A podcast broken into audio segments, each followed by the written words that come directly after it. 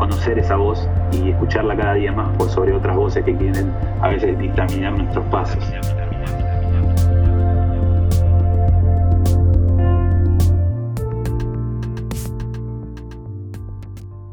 Todos los detalles están ajustados. Bastante bien y bastante rápido para, hacer la primera vez, ¿o no? Sí, no, no, estamos espectaculares. espectacular, no tardamos ni menos de cinco minutos, mirá, 8 y 5 es. Sí, la 20 acá en Argentina, ¿no? Sí, para mi coeficiente intelectual esto es un récord, así que tranquilo. para el mío ni te cuento. Bueno, saludos a todos, a los que están con nosotros, conectados, compartiendo con nosotros, sea por Facebook, por Instagram. Eh, estoy seguro que se van a ir sumando.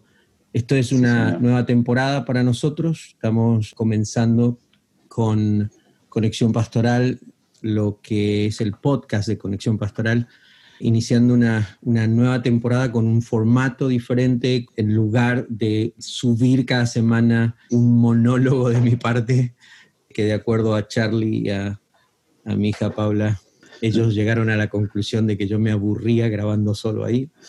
Entonces vamos a, tener dos vivos al mes, es decir, el primer jueves y el tercer jueves de cada mes.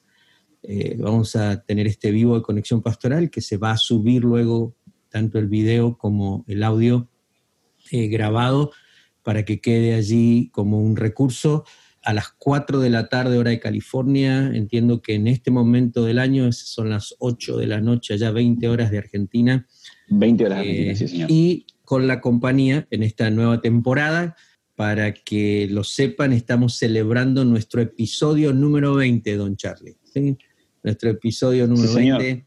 Contentos. Este, Me sumo en el, en el episodio 20, qué lindo. qué lindo. entonces, y con el privilegio y el honor y pues el no sé qué palabra usar, pero el disfrute acá de tener a mi amigo Charlie, que en, los pocos años que nos conocemos, no sé, a mí me da la impresión por lo menos que, es como que si te conociera toda la vida, che, y este, se te quiere mucho, quiero darte la bienvenida al podcast, a, acompañarme en esta aventura, en este, en este espacio que lo que pretende al fin del día es provocar un diálogo entre los pastores, los líderes, y más que reducirlo a estos dos títulos, yo digo provocar un diálogo entre todos aquellos discípulos de Jesús que además de verse como un discípulo, se ven como obreros. Creo que es la, mm. la mejor forma en que puedo definirlo. O sea, lo que buscamos no es simplemente hablarle al pastor y a los líderes de una estructura organizacional. Estamos provocando, e intentando por lo menos traer un diálogo a los que somos seguidores de Jesús, pero además nos mm. vemos realmente involucrados o comprometidos con esta misión de Dios que tiene todo que ver con un Dios que ha decidido bendecir a cada familia de la tierra con salvación y vida eterna a través de Jesús, ¿no? y que desde la asignación de la iglesia lo llamamos la Gran Comisión, eh, mm. porque así es como el Señor nos comisionó. Así que Charlie... Ah, eh, antes de que, de que sigas, porque ahora, para los que no lo conocen, el pastor es así, él va a agarrar la moto y va a hacer palabra de bendición tras otra. bienvenido. Bueno, Lo que quise decir es bienvenido. Ahí está. Claro, me, estaba perdiendo la posibilidad de, devolverte los elogios y se me estaba yendo ya el tiempo. Entonces no quiero dejar de hacerlo. y lo primero que te digo es gracias por lo que me decís. Eh, o sea que el sentimiento es mutuo.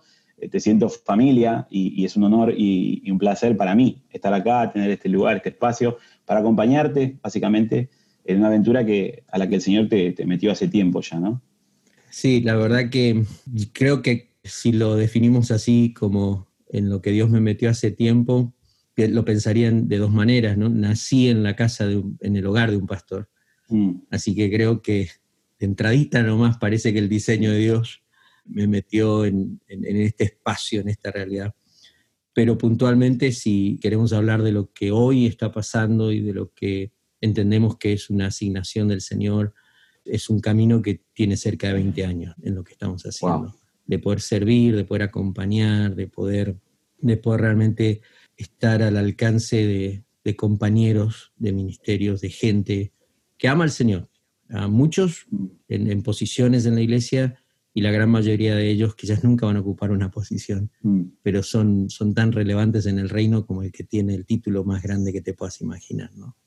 Totalmente, totalmente. Por eso creo que está bueno eh, en, esta, esta primera eh, edición de un vivo compartido conocer un poco más de qué es conexión pastoral, ¿no? Quizás hay gente que, ya sabe, pero hay otros que no, y sería bueno también aprovechar esta primera vez eh, para hablar un poco de eso. A mí me, interesa mucho saberlo, ya sea que nos estés escuchando ahora en vivo por Facebook o por Instagram, o nos estés escuchando por el podcast. Em, queremos contarte un poco de qué se trata Conexión, así que si a vos te parece, Dani, eh, me gustaría escuchar un poco de la historia, cómo nace Conexión Pastoral, cómo te llama el Señor a esto, cómo Él te da esta asignación. Estaría buenísimo saber, ¿no? Para hablar un poquito de, de dónde viene esto.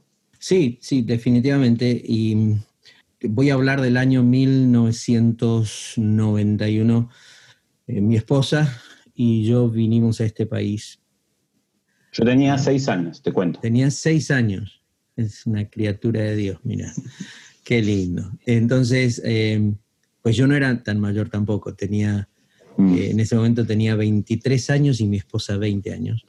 Y en esta locura de, creerle a Dios, de estar apasionados como jóvenes por el Señor, em, cuando nos casamos, nos casamos muy jóvenes en, el año 89, Mónica y yo, pues, ah, y hasta el día de hoy, ah, estábamos y estamos apasionados por el Señor, pero en ese proceso eh, fuimos a pastorear, jovencitos, en pleno avivamiento de los 80 en Argentina, entramos en el llamado y cuando tenía 20 y yo 23, aceptamos un llamado a venir como misioneros a Estados Unidos por cinco años.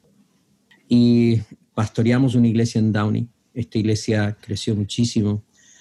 Y cuando corría el año 2002, fui por la denominación donde sirvo como pastor por ya casi 35 años. La iglesia cuadrangular me invitaron a ser el supervisor de 40 iglesias en el área de Los Ángeles. Mm. Y cuando empecé a supervisar estas iglesias, eh, te cuento que desde el 91 al 2002 yo siento que lo que pasó allí en la iglesia fue algo muy lindo. O sea, llegamos a una iglesia muy chiquita, con cinco meses sin pastor, varias divisiones en el proceso. Pero bueno, del 91 al 2002 la iglesia creció, había muchísimos jóvenes. Nosotros obviamente seguíamos siendo jóvenes y lo sigo siendo, en contra de lo cualquiera esté pensando en este momento. Y este, una iglesia de casi mil personas, era, eh, eran muchísimas actividades y yo siento que lo que, lo que teníamos era como una burbuja, ¿no? Una burbuja en la que vivíamos en nuestro propio mundo. Si lo querés llamar de esa forma, era, eh, para muchos era, era éxito en el ministerio. Y para mí era una burbuja, para mí no existía nada más que eso y cómo mm. estábamos metidos de cabeza las 24 horas haciendo lo que hacíamos y veíamos la, iglesia crecer y muchas cosas lindas también del Señor pasando. Pero el año 2002 recibo esta invitación y es como yo lo veo como una intervención de Dios en mi vida, donde me saca de esta burbuja. Entonces, por primera vez, después de muchos años, empiezo a conocer y a darme cuenta de otras realidades y de cómo está ocurriendo eh, ciertas cosas en las iglesias, en la vida de los pastores, y eh, en forma como para dar una idea de cómo yo me sentí esos dos primeros años. Me sentí primero, obviamente, que que yo estaba viviendo en la propia iglesia donde yo pastoreaba, algo que no era la realidad de muchos, que no era la norma, por así decirlo. En segundo lugar, eh, lo que yo suelo contar es que esos dos primeros años como supervisor sentía yo que me la pasaba haciendo autopsias. Es decir, mi responsabilidad era atender iglesias, atender pastores, ayudar a pastores, pero yo sentía que siempre llegaba tarde, siempre llegaba a la vida del pastor, a la vida de la iglesia tarde, que era como el, médico forense que llega y la única pregunta que puedo hacer es por qué se murió esta iglesia, por qué se cerró este ministerio, por qué una familia pastoral está quebrada o se separó. Entonces esa, misma frustración es la que me lleva a mí a empezar a observar una serie de cosas y donde yo siento que Dios empieza a hablar conmigo, empieza a tratar un diálogo conmigo que dura hasta hoy. Ya mm. esa, esa burbuja en la que yo me sentía exitoso y en la que yo me sentía que que quizás eh, había logrado muchas cosas, Eh, estoy hablando que en ese momento, cuando empecé a ser supervisor, creo que tenía 35 años de edad. O sea mm. que quizás era la gracia de Dios, pero no necesariamente yo podía definir al ministerio y la realidad del ministerio como lo que me estaba pasando en ese momento. Pero este hecho de llegar tarde me frustraba. Entonces empezamos a dialogar con los pastores, empezamos a entrar en un espacio de conversación y empezamos a identificar algunas situaciones que cuando las empecé a ver en ellos, empecé a, darme, empecé a mirarme a mí mismo. empecé a, déjame decirlo de esta forma, Charlie, a veces ese éxito de los números en el ministerio o que las cosas salgan de cierta manera, que otros quizás puedan admirar o decir, wow, tiene éxito porque se puede ver en, números, en tamaño, en, en, cosas que están pasando que otros pueden llegar a admirar o desear. Para mí fue más que una burbuja de no saber la realidad de lo que estaba pasando afuera. Fue mm. también una forma quizás de dejar de tratar con cosas que yo necesitaba tratar en mi propia persona. Mm. ¿Hace sentido lo que estoy diciendo? Sí, sí, totalmente. Eh, hace no mucho tiempo, eh, y así te dejo respirar y que sigas pensando en esto tan interesante que nos decís, escuché una frase que me gustó mucho y, que tiene, tiene mucha verdad y que si bien el crecimiento numérico de una iglesia puede ser un síntoma de vida, creo que el síntoma de vida más claro es no tanto eh, cuán lleno está un templo de, gente, sino cuán llena está la gente de Cristo. Eh, y en eso, bueno, hay un llamado personal de cada uno y un desafío personal de, para que Cristo sea formado en nosotros, ¿no? Eh, así que nada, me encanta esto que decís de cómo un poco contracultural, ¿no? Estabas en una iglesia que crecía, que tenía un avivamiento, que estaba llena de gente, y de repente Dios te llama a otra cosa, algo personal tuyo, que parecía contradecir el éxito que culturalmente eh, parecía tener esa iglesia. Y por eso le llamamos éxito, porque éxito en la forma en que el ser humano lo va a definir. Mm. El problema con eh, definir el concepto de éxito es que el, éxito es éxito para el ser humano. Ya vuelve Daniel, gente, ya vuelve. la gente de Instagram le aviso mientras, eh, dame un segundo que ahí estás conectándote. ahí está, ahí está. No, porque de repente la gente empezó a ver a mí solo y digo, bueno, nada. Eh, yo fijé el comentario, Pau. Yo fijé el comentario para que la gente sepa. Y nada, ya que está, eh, y, este, mientras vuelve tu conexión, eh, ahí te están saludando unos amigos de, Argentina que se acuerdan de cuando viniste a hablar a nuestra iglesia, Cristo la oportunidad, y ah. todos me ponen. Mm". ah, muy bien. tu, técnica para mantener la, la atención. No, no, discúlpame, yo no uso técnica. Esa es la, ¿Cómo me va a mandar así? ¿Cómo para mantener? O sea que. No sé, yo lo, que, sé. Lo que, lo que me está diciendo es que lo que digo es tan irrelevante que necesito decir mm, para mantener. No, no, no, para nada, pero desde mi lado, desde mi lado fue excelente, porque fue una manera de tenernos a todos prendidos. Aparte de lo que estabas diciendo. Es la, manera, mira, es justamente la manera de salir de mecanismos como amén, gloria a Dios, y a veces ni sabemos por qué decimos amén, gloria a Dios. ¿no? sí, sí, sí. Este, amén. amén. Pero fíjate, em, eh, volviendo al tema que estábamos, yo, no estoy en contra del crecimiento, al contrario, o sea, pero lo que tenemos que entender es que el crecimiento es una decisión de Dios. Dios es el que provoca el crecimiento. Por eso ningún crecimiento puede ser mi éxito, porque éxito es lo que quizás yo puedo generar, lo que yo puedo producir. Eh, pero bueno, volviendo al tema, esta clase de, realidad a veces hace que nosotros nos transformemos en el centro, nuestra burbuja es el centro de todo y hasta asumimos que todos los demás están mal porque no tienen lo que nosotros tenemos. Eh, o este, empezamos a definir al mundo desde nuestra propia burbuja. Mira, ni sé mm. por qué estamos aterrizando en este punto, pero bueno. Eh, pero, por está buenísimo. por el otro lado, tenemos un hecho de que cuando estamos en estas, y lo voy a decir de esta forma, aunque sea éxito o sea, o sea fracaso, nosotros tenemos que tener mucho cuidado de que cuando estamos allí no podemos, hay cuestiones que no son negociables. A ver, lo voy a decir de esta forma. Y volviendo al punto de cómo comenzó Conexión Pastoral. Conexión Pastoral comenzó encontrando, o Dios mostrándonos. O sea, es como cuando Dios llevaba un profeta y le mostraba la realidad a un pueblo vos puedes estar en tu casa, pero cuando Dios te saca y te pone frente a una realidad, inmediatamente que Dios te pone frente a una realidad, también te habla. o sea, mm. Dios lo, expuso a Moisés frente a una realidad y luego le hizo una invitación. Eh, y eso nos pasa a todos. A, vos que salís de tu casa y te expone a la realidad de alguien más, eh, jamás ese momento de exposición de Dios frente a una realidad está vacío de la voz de Dios. Si no la escuchás o no la querés escuchar es una cuestión tuya, pero, pero Dios definitivamente, así como dice mi pueblo está rogando, mi pueblo está sufriendo, inmediatamente generalmente tiene una invitación para nosotros. Y a nosotros nos expone en ese momento a, varias cosas. Yo te voy a mencionar por lo menos tres. O sea, cuando yo salgo de este espacio y me, encuentro con la realidad de los pastores, de los líderes de las iglesias, y me empiezo de vuelta a, a ver a mí mismo, me di cuenta que los pastores por lo menos estaban, y los líderes de la iglesia, y la cultura de la iglesia, estaban luchando con tres cosas fundamentales. Primero, una identidad en Cristo completamente definida por una posición. Era como, mm. si sos alguien, si sos algo, es porque tenés esta posición. Y eso es mm. una de las peores cosas que te puede pasar cuando vos estás ligando tu identidad a una posición. Es decir, yo me encontré con la realidad de líderes y pastores de las iglesias que empezaban a, sentirse que no eran nadie porque ya no eran el pastor de la iglesia. O sea, hay una diferencia entre, entre ser el pastor de una iglesia de mil y el pastor de una iglesia de diez.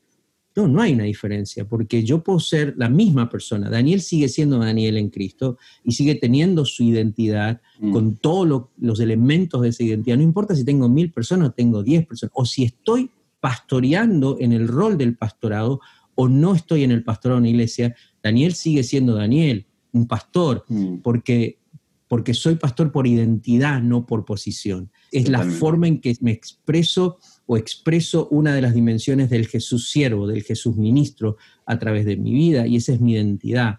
Entonces, eso, fue algo interesante porque hasta yo tuve que empezarme a preguntar, o sea, ¿qué pasaría si un día no soy el pastor de esta gran iglesia? Este, ¿quién, soy?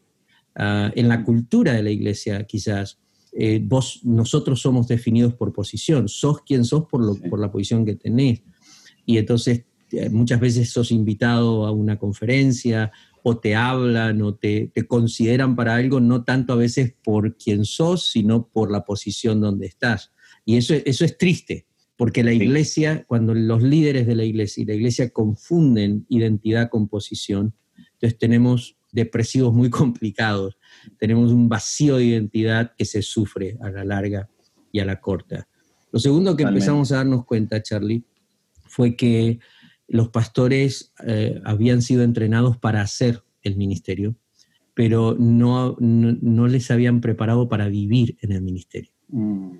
Otra confrontación personal. Quizás yo mismo, aunque tenía una iglesia grande, también estaba luchando con ese, ese asunto. O sea, eh, yo, yo no tuve un mentor, tuve pastores, soy hijo de pastor, aprendí mucho, pero no puedo decir que intencionalmente yo tuve mentores durante mi crecimiento de juventud, donde alguien se sentó realmente a hablar conmigo y a tratar conmigo cómo se vive en el ministerio, que para mm. mí es una cosa completamente diferente, pero complementaria a hacer. O sea, yo puedo ir a un instituto bíblico, un seminario, me enseñan cómo predicar, me enseñan cómo organizar un evento, me enseñan cómo estudiar la Biblia. O sea, entiendo los cómo se hacen las cosas. Pero el, vivir en el ministerio es un desafío completamente diferente porque puedes mm. saber cómo preparar tu mejor mensaje, pero si no sabes cómo vivir y tener una rutina saludable, si no sabes cómo, cómo manejar lo que es permitido y lo que no es permitido, entonces mm. es complicado. y ahí están los paradigmas sí, es complicado, perdón, perdón que te interrumpa, es complicado porque se compone de muchos más matices que, la teoría en sí misma, ¿no? Por eso es muy importante esto y esto lo, también lo, un poco lo remarco porque hay gente que se va uniendo ahora y quizás eh, no sabe de dónde viene esto y estamos hablando un poco de cómo nació Conexión y cómo el Señor fue confrontando, en este caso a Daniel, y con qué realidades él se encontró en el ministerio, eh, que no siempre tienen, tienen lógica con lo que quizás podemos hasta, hasta estudiar teóricamente. Es, una, es una, complementación de las dos cosas, ¿no? De lo, que, de lo que nos pueden enseñar, pero también de que alguien nos acompañe, que alguien se nos ponga al lado para poder vivir en esta, en esta aventura que es el Evangelio y el ministerio, ¿no? Sí, sí, o sea, aprender a vivir es todo un desafío, porque hay paradigmas que vos los asumís o te los largan así como con frasecitas, ¿no? Y que como te las mm. van repitiendo, vos las asumís sin ni siquiera cuestionarlas o, o plantear el concepto. Por ejemplo, eh, yo toda la vida escuché que en el ministerio no, no puedes tener amigos. Ya, eso no, se puede. Si vos estás liderando una iglesia, si sos líder de un ministerio, no, no puedes tener amigos. O sea, los pastores no tienen amigos. Ese es un paradigma de vida. No suena bien, pero, pero nadie te lo dice, digamos, pero está implícito, ¿no? Eso como que no te comprometas demasiado en la intimidad con nadie porque no tiene lugar eso, digamos. Y también la realidad es que cuando vos asistís a la iglesia, sos un miembro, te involucrás en, unas que otras cosas en la iglesia, eh, vos tenés una rutina, digamos que sos un seguidor de Jesús, que tenés una vida bastante saludable y tenés ciertos paradigmas de vida que están bastante bien eh, establecidos, tenés eh, una rutina que orás en las mañanas, tenés un tiempo devocional, entendés tu tiempo con tu familia, pasas tiempo con tus hijos, tenés un tiempo en tu matrimonio con tu cónyuge y tenés una rutina. Y de repente a esa rutina le sumas una posición. Ahora ya no sos un miembro de la iglesia, ahora sos el pastor de la iglesia. Entonces, cuando le sumas, o sos el, el, pastor de jóvenes, o sos el líder de tal ministerio, a esa rutina donde tenías ciertas cosas que, más o menos saludables, ahora le sumaste una agenda mucho más compleja. Le sumaste las tensiones que eso representa. Entonces, si no aprendes a vivir en el ministerio, vas a entrar a esa, nueva etapa y vas a entrar en crisis. O sea, vas a empezar a experimentar una serie de áreas en tu vida que antes tenían salud que empiezan a estar enfermas. Es decir, ya no sabes cómo manejar el tiempo con tus hijos, ya no sabes cómo vas a tener tiempo para tener una, noche para salir con tu esposa y decir, vamos, es un tiempo nuestro, los espacios de diálogo y de conversación tan importantes. Entonces, eh, los pastores nos enseñan a hacer y nos llenamos de cosas. Pero ¿cómo vamos aprendiendo? Porque a medida que vas asumiendo responsabilidades, posiciones de trabajo, hay cosas que cambian, la, realidad cambia, cómo manejas esa situación. Aprender a vivir era fundamental. Muchos de nosotros no sabíamos cómo vivir. Estábamos tratando de entender, estábamos hasta peleando con paradigmas de cómo vivir en el ministerio. ¿sí? El tiempo de descanso, o sea, Mm. Eh, ¿Por qué va a descansar el pastor? Si, eh, como alguien me dijo una vez, si Dios no descansa y su hijo tampoco todavía, ¿no? Entonces, eh, y, a partir de allí, pues, esa fue una realidad muy fuerte. Y luego, lo tercero que descubrimos, entre muchas otras cosas, es que los pastores tenían una ausencia de una comunidad, donde ellos se sentían se sintieran parte. Em, antes de que digas em, esto tercero, este tercer punto que ibas a, decir, nada, recuerdo la pregunta, ¿no? Recuerdo la pregunta que creo que tiene mucho que ver con esto que estás compartiendo. La pregunta que hoy nos, convoca, de alguna manera, si bien la idea es presentar y hablar un poco de qué trata Conexión Pastoral, qué es lo que el Señor eh, eh, te llamó a hacer en algún tiempo y hemos hablado un poco de, de la historia, de cómo nació, cómo empezó. Eh, es importante también caer en la pregunta que hoy eh, nos convoca. Eh, ¿Estamos viviendo o sobreviviendo el ministerio? Y parece un juego de palabras nada más, pero bueno, un poco de eso se trata lo que estás compartiendo. Y este punto 3 creo que tiene mucho que ver con eso. Sí, em, tiene todo que ver con eso porque cuando iniciamos en los intensivos, generalmente la primera sesión de la escuela pastoral, Monique y yo, que es, un proceso de diálogo a lo largo de todo un año, siempre decimos que somos sobrevivientes del ministerio. Entonces, por ahí sale un poco esta frase, porque, porque sí, éramos jóvenes. Mónica tenía 18 años, yo 21, eh, y nos, metimos de cabeza. 18 y 21, Dani. Sí, sí, sí. todavía estaba viviendo qué estudiar, yo creo. Sí, bueno, bueno, imagínate. este, con muchas cosas por aprender, por decir, pero por sobre todo una pasión por el Señor, pero de repente toda esa pasión se vio contó una realidad que, nunca nos esperábamos encontrar. Ah, en el camino Dios fue generoso, Dios puso en, el camino personas, nos ayudó, nos, nos, puso en lugares donde realmente Él nos contuvo, ¿no? Pero hoy Conexión Pastoral es un poco una respuesta a eso. Yo no creo, no creo en eso de, bueno, hay un dicho en Argentina que dice, el que quiere celeste que le cueste, quizás es de mi generación, ¿no? no, no, la conozco, la conozco. Sí, sí, ok. Entonces, uh, y, a veces en nuestra propia cultura latinoamericana eh, la forma en que nos hacen crecer a nosotros los hijos a los golpes, vaya y aprenda como su padre aprendió, ¿no? Entonces, este, en ese tipo de cultura, eh, es como el que se va a hacer pastor que se haga los golpes, el que se va a hacer pastor que aprenda, que pague el derecho de piso. Yo, yo soy maestro mayor de obra de profesión y, y cuando fui a sacar mi, mi registro como maestro mayor de obra en Mendoza, Argentina, este, y empecé a trabajar, tanto los inspectores del Departamento de Planificación y Arquitectura como los arquitectos, todos me decían, me decían, nene, vos tenés que pagar el derecho de piso. ¿Y sabes lo que fue el primer año pagar derecho de piso? Entonces, esa mentalidad hace que a jóvenes como nosotros y como muchos que quizás están conectados con nosotros, empezar a pensar en el ministerio, empezar a entrar en el ministerio. A veces el ministerio tiene esa, por, un lado tiene esa figura del pastor sufrido, el pastor que, pobrecito, me da más lástima que, que, más que celebrarlo, pero por otro lado es como, como o sea, eh, no, no, me siento acompañado, es como, parece que tengo que pagar el derecho de piso para un día poder serlo, y yo no creo en eso, yo creo que, que mi responsabilidad hoy no es que los chicos que están comenzando y los jóvenes que están comenzando, cuando sean de mi edad, puedan mirar atrás y sobrevivimos. Lo que mm. quiero es que ellos puedan decir, encontré a alguien que me acompañó, encontré a alguien que mm. creyó en lo que Dios me dijo, encontré a alguien que creyó en mí y que caminó conmigo, que me enseñó, que tomó tiempo para hablar, para contarme cosas, para no decirme lo que tengo que pensar y lo que tengo que hacer, pero por lo menos para ayudarme a procesar cosas, a discernir, a entender. Mm. Eh, y conexión pastoral es eso al final del día. Si vamos a contestar cómo nació, nació por un par de jóvenes que se lanzaron al ministerio, que años más tarde se encontraron en el ministerio y mirando la realidad de, de los pastores, diciendo, no, o sea, eh, escuchamos la voz de Dios diciéndonos, quiero que hagan algo por los, mm. por, los que me sirven, por aquellos que tienen un llamado. Y Conexión Pastoral nació así, como, como algo del corazón de Dios, de crear un espacio donde los pastores pudieran ser abrazados, donde el pastor pudiera encontrar una, lo que llamamos una comunidad segura, donde el pastor pudiera encontrar un espacio de acompañamiento, mm. porque eso es lo que somos y es lo que queremos seguir siendo. Más allá de que hoy mm somos una, organización sin fines de lucro que tiene un registro en California. Eh, lo último que queremos ser es una organización. sí, totalmente. Te interrumpo para, decirte eh, una cosa. Eh, hay una pregunta que hace acá Claudia, Verónica, y ya que está, bueno, damos lugar a que el que quiera hacer alguna pregunta la pueda hacer, como Claudia lo hizo muy bien.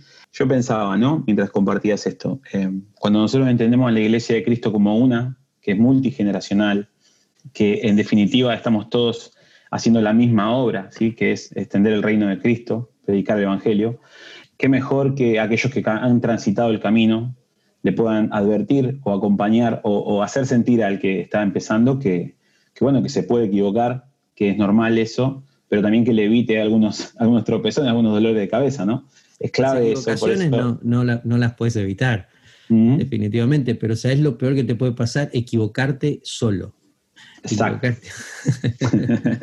sí, totalmente. Bueno, ahí te, leo la pregunta de Claudia si querés. Eh, si querés, la contestamos ahora, si no la dejamos para un poquito más adelante, pero me parece muy buena. Dice, si crees en una estructura piramidal o considerás que el pastor debe estar al lado de su rebaño. Wow. Ah, bueno, eh, creer. Yo, yo lo que creo y entiendo es que eh, la iglesia es, me está metiendo en otro tema completo, pero, pero este, yo, yo, creo en comunidad, creo en la horizontalidad de la iglesia como el marco de referencia que lidera cualquier otra dimensión de lo que somos cuando estamos juntos o organizados como iglesia. Entonces, a partir de allí, yo creo mucho en la horizontalidad.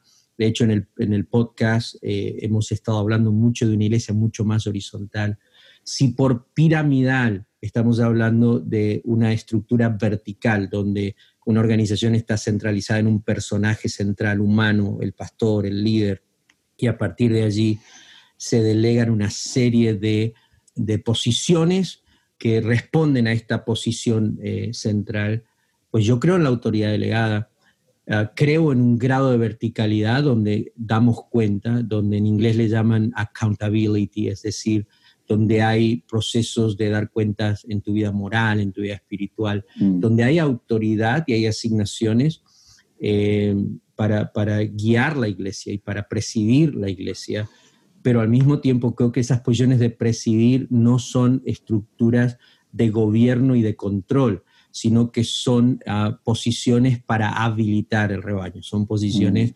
para exponer, son posiciones para realmente generar la mejor expresión de cada miembro de la comunidad de fe y no solamente que un individuo que está en control de todo tenga su mejor expresión, porque todos los demás somos pequeños esclavitos que queremos servir, perdón por la expresión, queremos servir al llamado de una sola persona, que nadie lo niega, pero que para mí todos eh, debemos entender cómo contribuimos al llamado del otro y cómo aprendemos a trabajar en equipo.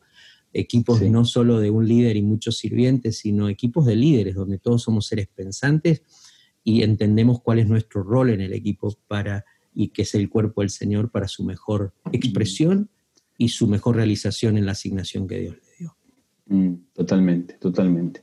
Y para eso es muy importante, ¿no? Eh, poder descubrir cuál es la asignación, cuáles son los dones. Esos temas son temas que se conversan en conexión pastoral, son de mucha relevancia en conexión pastoral. Por eso, uniendo un poco eso, te quería preguntar, quizás, ¿qué es lo que hoy Conexión está haciendo? ¿Qué es lo que hoy eh, está haciendo em, foco Conexión Pastoral en este tiempo, hoy, 2020? hoy Conexión Pastoral eh, ah, es, un ministerio que tiene una declaración de misión que, más que una visión eh, es, es, una identidad. O sea, lo que buscamos es tratar de expresar en estas frases nuestra identidad como ministerio.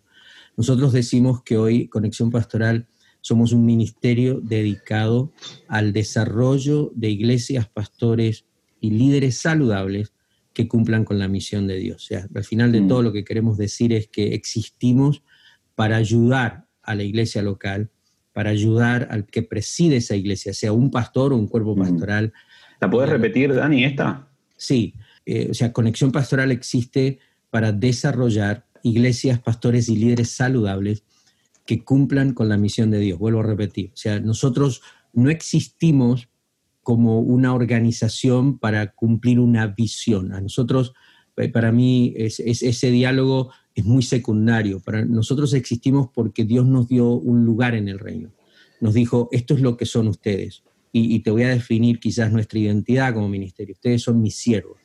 ¿sí? Ustedes son a quien yo estoy llamando porque quiero ah, crear espacios, quiero acercarme a, todas las generaciones, quiero acercarme a aquellos que no solo quieren ser discípulos, pero también quieren ser obreros de mi reino, tengan posiciones mm. o no, a la iglesia, al pastor, a los que presiden, a los líderes, eh, y desarrollar salud, es decir, ayudarles a ellos a encontrar un espacio de vida donde realmente ellos encuentran esos niveles y esos grados de salud, donde ven su mejor expresión y al final de eso, Charlie, entonces hoy Conexión Pastoral se dedica a eso. Tenemos objetivos en lo que estamos buscando siempre, en todo lo que hacemos, desde publicar una foto en Instagram o en Facebook, desde sacar un podcast, desde, desde producir un libro, desde generar un webinar, de crear una comunidad de pastores que van a dialogar sobre comunidad segura. Eh, Conexión Pastoral y vos puedes dar la información de la página, pero van a encontrar ahí muchas cosas que hacemos para generalmente eso, provocar un espacio de desarrollo que a veces tiene eh, muchas expresiones de informalidad, ¿no? O sea, no es como, como una, un ministerio rígido. Eh, para nosotros la estructura es muy flexible, depende de lo que esté pasando y yo creo más en un movimiento que sea autóctono, que quizás Conexión Pastoral tiene una expresión en California, pero tiene una expresión completamente diferente en Argentina, porque la realidad y la necesidad es diferente. Nosotros queremos realmente ser siervos del Señor que permitan que lo que tenga que pasar pase para que los pastores, las iglesias, los líderes, los discípulos de Jesús que se ven como obreros encuentren espacios de salud, pero no solo para estar saludables, que ese es el, egocentrismo del cristiano. Ah, estoy bien, estoy... No, estar saludables para algo mucho más trascendente, que es sumarnos a lo que Dios está haciendo que es bendecir mm. a cada familia de la tierra con salvación y vida eterna a través de Jesús, cómo somos protagonistas de esa misión de Dios. Entonces vas a encontrar que si van a, la página web o a las diferentes formas de encontrarnos, tenemos un Facebook, escuela, Instagram. Tenemos una escuela de formación pastoral que se, son espacios de diálogo donde hablamos del pastor como persona, como familia, el pastor y su ministerio, pastor y la comunidad, pastor y la iglesia, el pastor y su liderazgo. No es un seminario, no es un instituto, es lo que llamamos formación no tradicional. Espacios generando comunidades de pastores donde se sientan seguros para hablar, líderes que se sientan seguros, miembros, discípulos, jóvenes que dicen, yo quiero, yo quiero ser ese protagonismo en la misión de Dios, quiero, siento la voz de Dios, mm. en espacios seguros donde puedan dialogar, autoevaluarse para la toma de decisiones. O sea, eh, también Conexión Pastoral está generando algunos libros como eh, de recurso, hay artículos que estamos sumando con diferentes pastores que están escribiendo y algunos que no son pastores, pero que mm. están escribiendo. Eh, bueno, el podcast, este, ¿qué más? Estamos ah, desarrollando algunos recursos para discipulado. Pero creo que lo más, lo más, más fuerte ahora que estamos haciendo es eso, buscar y generar. Creo que lo, más lindo del presente de Conexión Pastoral, Charlie, es el equipo humano que Dios ha sumado en estos mm, Sí. Oye, ¿no te parece? Está gestando algo tremendo, sí, sí. Y me encanta esto que decís de la misión, de la identidad, mejor dicho, de conexión, porque de alguna manera resume ¿no? Eh, dos grandes propósitos que tenemos en esta vida. Uno, para estar saludables no hay nada mejor que Cristo se ha formado en nosotros, ¿no? Nuestra identidad está en Él. Y cuando Cristo es formado, cuando vivimos en base al diseño que Dios tiene para todos y para todos los hijos, que es ser como Cristo, pero también las asignaciones individuales particulares, experimentamos una plenitud que no la vamos a experimentar con ningún otro tipo de, placer, ¿no? o, de, lugar o de, o de posición. Eh, y, como vos decías, ¿no? pero no para sentirnos bien ni para ser mejores que o para alcanzar un objetivo en sí mismo, sino para servir. ¿no? De la misma manera que Jesús vivió y pasó por esta tierra con la misión de la voluntad del Padre por encima de todo y extender el reino de Dios, ¿no? Establecer el reino y que avance, digamos. Entonces, creo que cuando nosotros entendemos que también tenemos esa misión, ¿no? Que Él se ha formado en nosotros y que podamos colaborar, hacer nuestro aporte en el avance del reino, creo que no hay mejor lugar ni, manera para vivir. Me encanta. Ya, es, así, este, y creo que ahí es donde es increíble, Charlie, estoy mirando la hora, ya, ya son y 46, hermano. Quedan 15 minutos, che. Qué bárbaro. Bueno, creo que esa salud eh, es fundamental, una salud integral que involucra todo, el, el espíritu, el alma, el cuerpo, la familia, todos los aspectos de tu vida y repensar, reentender desde la palabra y a través del espíritu, mm. cómo muchas áreas de salud se tienen que reinterpretar. ¿no? Por ejemplo, este, nosotros decimos así vagamente y rápidamente, o oh, yo, soy, yo soy pobre o yo soy rico. Y yo digo, no, o sea, si yo quiero entender mi salud económica, o sea, yo, yo nunca soy pobre. Y quizás tampoco puedo decir que nunca soy rico, pero Pablo dijo, yo he aprendido a tener escasez y a que me sobre. Es decir, la verdadera salud está en entender tu momento, entender cómo Dios te provee, aún en la escasez como en la abundancia, y cómo puedes aprender a tener salud desde esa postura hacia lo económico. Pasa por el mm. matrimonio, pasa por la vida emocional. Eh, y son diálogos que no los tenemos muchas veces. Y creo que, mientras más podemos provocar, y creo que ya te habrás dado cuenta que mi palabra favorita es diálogo, conversación. Sí, y conversación, sí. Sí, conversación. a, mí, a mí los monólogos es lo que me enseñaron. Eh, eh, incluso yo lo digo en chiste con, cuando estoy con pastores, les digo, a todos nosotros nos enseñaron homilética, ¿eh? cómo hablar, pero nadie nos enseñó orejética. O sea, hey, aprendamos a escuchar, hermano. aprendamos a callar la boca y empezamos a, a entender. Conexión pastoral hoy, el presente, si yo lo pudiera definir de alguna forma, más allá de todo lo que estamos haciendo, este equipo humano increíble que tenemos en los medios sociales, las chicas están haciendo un trabajo increíble, el equipo que está ahora eh, armando la escuela pastoral para que esté en línea, todos los que están involucrados este, en México, en Italia, en, en, Argentina, aquí, en Colombia.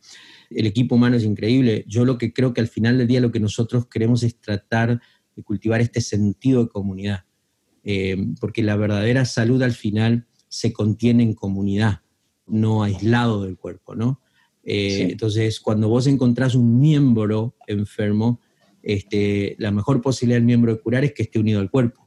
Vos no lo cortás el miembro, lo sacás y después lo venía a poner cuando está sano. O sea, su mejor posibilidad es estar unido al cuerpo. Eh, y a partir de ahí, entonces, el cuerpo genera salud para ese miembro. Eh, mm. y, el hecho de que Conexión Pastoral pueda crear espacios de comunidad, de diálogo, donde podamos hablar, no, no tanto el monólogo de uno solo. Eh. Vamos a escuchar a tal persona. Encontremos espacios para conversar. ¿Qué estoy pensando? ¿Cómo estoy procesando esto? Porque cuando conversamos hay, hay significados comunes, hay valores comunes que se gestan. Una comunidad de contención. O sea, a veces yo creo que una de las cosas más importantes que a mí me puede pasar es encontrar una comunidad de amigos, de contención, que, que en realidad yo puedo eh, llorar, puedo, puedo estar enojado por algo que me está pasando y e, estos no me empiezan a predicar y a condenar, sino que me escuchan, me aguantan, me abrazan mm. y me dejan procesar el momento y me acompañan en el momento, ¿no? Una comunidad de contención. A mí sabes que me gusta de, perdón, sabes lo que me gusta de, que, de, que, se fomente el diálogo, es que generalmente, viste que vos hablabas un poco antes de que a veces te tocó como supervisor de iglesia llegar cuando los problemas ya estaban, ya habían pasado y la iglesia estaba muerta, digamos, como, como, un, como hacer una autopsia, digamos. Y muchas veces cuando pasa que quizás sentimos que no podemos hablar, que el diálogo no está aceitado en la iglesia, cuando no podemos ser vulnerables, a veces hay problemas, nos guardamos y no podemos compartir justamente por eso. Y bueno, y, terminamos llegando tarde, terminamos eh, teniendo que confesar el problema y no pudiendo recibir un consejo a tiempo. Entonces me parece clave esto que decís sobre esta comunidad segura, sobre esta posibilidad de conversar, porque además yo puedo empezar a leer cuáles son las necesidades del grupo, cuáles son eh, los problemas que hoy están aquejando a la gente que me toca liderar, acompañar eh, o pastorear. Entonces, el diálogo abierto, el diálogo aceitado puede permitir eso, ¿no? Poder prevenir, poder llegar a tiempo y no siempre estar teniendo que corregir o, reparar lo que ya se dañó, digamos. ¿Qué es la diferencia entre sanidad y salud?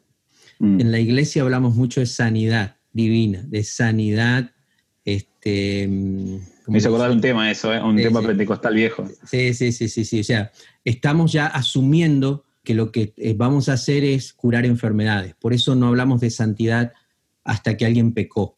Entonces tenemos, eh, debemos hablar de santidad antes, construyamos el concepto, el principio de santidad antes, no cuando alguien falló. Entonces siempre hablamos de sanidad y que es válido, o sea, obviamente tenemos un sanador, tenemos un Dios que vino a sanar, un Jesús que vino a sanar, pero me parece mucho más valioso hablar de salud, o sea, cómo vamos construyendo esas dimensiones de salud en la que la sanidad son eventuales, ¿sí? Porque van a pasar, pero no es el eje central de todo lo que nos pasa, eh, bueno, en, las ciencias médicas es lo mismo, ¿no? Eh, para, el, médico está para curar, ¿no? Pero lo mejor que el médico puede hacer es prevenir y poder aconsejar, poder ayudar a la persona que cuide su propio cuerpo, a que pueda vivir y caminar en esa salud. No sé si saben, pero soy odontólogo. Eso iba a decir, acá mi amigo eh, iba a decir, no solo, no solo es pastor de jóvenes, pero el hombre es odontólogo. Así que solo les recomiendo, yo solo les recomiendo que cuando hablen con Charlie, hablen con la boca cerrada, porque el tipo te analiza todos los dientes, ¿sí? No, es terrible. No lo puedo evitar, no lo puedo evitar. Ahí está bien, dale. No, digo que eh, a nosotros se nos llamó eh, en el pasado los famosos sacamuelas. ¿Y por qué? Porque lo único que podíamos hacer era sacar muelas. Eh, y eso es tratar de, reparar el, problema, ¿no? Pero bueno, es un poco eh, decir lo mismo, pero bueno, lo más difícil es poder generar prevención en mis pacientes. Me pasa a diario en el consultorio, y bueno, es algo que nos pasa en la iglesia muchas veces. Sí, señor. Y bueno, yo creo que vamos a tener que ir cerrando esto, Charlie. Nos quedan unos minutitos. ¿sí? Si querés, yo te pregunto una cosa más, eh, como para que nos nos compartas y, y sí, vamos cerrando. Eh, recordamos que esto va a quedar grabado acá en, Instagram, posiblemente también en, Facebook, pero que también este audio, digo, eh, va, a salir en formato podcast, ¿sí? Así que animamos a todos a que sigan a el podcast de Conexión Pastoral, la página de Facebook de Conexión Pastoral y también Instagram, que es este que está por ahora, por el que estamos transmitiendo ahora, Conexión Pastoral. Em, la pregunta es, y la relaciono con el podcast que acabo de mencionar, eh, venís hablando bastante sobre iglesia más horizontal. Eh, ¿Querés en unos minutos hablarnos de eso antes que esto se, corte? Y bueno, por lo menos dejamos un poquito abierto el tema y con intriga para, para el nuevo vivo dentro de 15 días. Sí, vamos a empezar junto con Charlie en esta nueva temporada una visitación de los diferentes aspectos y dimensiones que hemos dialogado hasta ahora en una iglesia más horizontal. Y yo sigo insistiendo en el más antes de horizontal porque no se trata de contraponer a algo, sino de encontrar ese equilibrio saludable en la iglesia. De hablar de una iglesia mucho más horizontal en su estructura, eh, en su arquitectura organizacional, una iglesia mucho más horizontal desde la perspectiva de descentralizar la iglesia de un personaje, de un edificio, de un solo evento donde las cosas pueden pasar y entender la horizontalidad de la iglesia desde una postura de empoderamiento, de habilitar, de permitir, de darle el permiso, de hacer que cada creyente de la iglesia se lo crea, que ellos son ministros de Jesús, son obreros del reino, que donde ellos están pueden ser una expresión increíble de ese reino de Jesús ah, y de, la misión de Dios. Entonces, en los próximos episodios vamos a estar eh, conversando no tanto desde la idea, como ha pasado en los episodios anteriores, los primeros episodios en las siete dimensiones que hablamos de la iglesia más horizontal, pero vamos a revisitar cada una y empezar a conversar de aspectos más prácticos, de, situaciones más, más concretas, de cómo esa dimensión de una iglesia más horizontal se puede ver en, en lo visible, en lo práctico, en la praxis de la iglesia. En particular, la próxima vez, en 15 días, vamos a conversar un poco más sobre la descentralización de la iglesia, ¿no? Eh, como ver la descentralización como una forma de organizar la iglesia, con todo lo que eso implique. Y de alguna forma, Charlie, para mí, eh, pensar en esto y conversar con vos esta temporada, y es probable que traigamos algunos amigos, invitados, o contemos algunas historias de cómo están haciendo algunas cosas. Para mí tiene todo que ver con que si vamos a hacer la iglesia que Dios necesita hoy, tiene que ver no con lo que un pastor puede hacer desde una plataforma o como lo diríamos en nuestra jerga así media, media cómica hoy, el ungido de Jehová puede hacer desde, desde un púlpito, tiene que ver con todo lo que nosotros estamos disponibles a permitir que Dios haga a través de nuestra vida, en nuestra vida cotidiana. Sí. Esa, es la horizontalidad de la iglesia. Mm. Y creo que tiene que ver con, mucho con, la dependencia y la obra del Espíritu Santo en cada uno de, los creyentes. ¿no? Eh, creo que eh, de alguna manera el, diseño de Jesús para la iglesia. Eh, y, bueno, es clave poder eh, aprender a conocer esa voz y escucharla cada día más por sobre otras voces que quieren a veces dictaminar nuestros pasos. Sí, sin tratar de decir que no creemos en autoridad o en personas que Dios pone Totalmente. en autoridad. No, no, estamos hablando de eso porque a lo mejor el pastor no está escuchando si esto están haciendo que la gente sea rebelde. No, no, no. Lo que estoy diciendo es entendiendo nuestras relaciones en el cuerpo y entendiendo, porque para mí autoridad es responsabilidad sobre alguien, no de algo. O sea, cuando Dios me pone una autoridad sobre Charlie, si algún día me pone, es porque me hace responsable sobre Charlie. O sea, yo asumo una responsabilidad sobre tu vida y eso, eso es mucho más fuerte, ¿no? Mm, este, porque, porque tengo que dar cuentas por esto. Y porque, y porque quiero esa responsabilidad porque te amo, porque te quiero, porque sos mi hermano, porque sos mi amigo. Pero también es cierto que es muy diferente a verme en autoridad porque simplemente soy el jefe y aquí tiene que hacer lo que yo quiero. Pero bueno, mm. no estamos tratando de, pretender ningún tipo de rebelión, nada, al contrario, estamos generando cómo, eh, y yo lo digo a mí, eh, yo soy pastor de una iglesia, no es que estoy hablando esto en el vacío, yo le estoy diciendo esto a la propia congregación que hoy pastoreo, les digo, Dios está usando esta pandemia para descentralizar la iglesia del evento, para descentralizar del domingo, para descentralizar, y creo en congregarnos, pero no, no, podemos esperar que todo pase acá en dos horas. Descentralizar la iglesia del pastor, de mi persona. O sea, no podemos esperar que el pastor sea el que hace el ministerio. Eh, yo entiendo mi función en mi comunidad, entiendo cuál es mi rol para liderar, pero eso no quiere decir que todo se reduce a que soy el único que Dios usa. Exactamente. Amigo, sí. perdón, nos quedan 50 segundos. Uf, eh, nada, fue buenísimo todo, hay que procesar un poco. Y nada, agradecemos a todos, a todos los que se conectaron. Nos vemos en 15 días acá. Gracias, hermano, amigo, por este tiempo. Eh, si te parece, yo solamente tengo un versículo que me vino a la mente ahora, lo quiero leer así en estos 30 segundos, que es Efesios 4:16, y dice, Él, Jesús, hace que todo el cuerpo encaje perfectamente. Y cada parte, al cumplir con su función específica, ayuda a las demás que se desarrollen y entonces todo el cuerpo, entonces cuando eso pasa, todo el cuerpo crece y está sano y lleno de amor. No más palabras, señor juez. No, hay más nada que decir. La palabra lo dijo todo.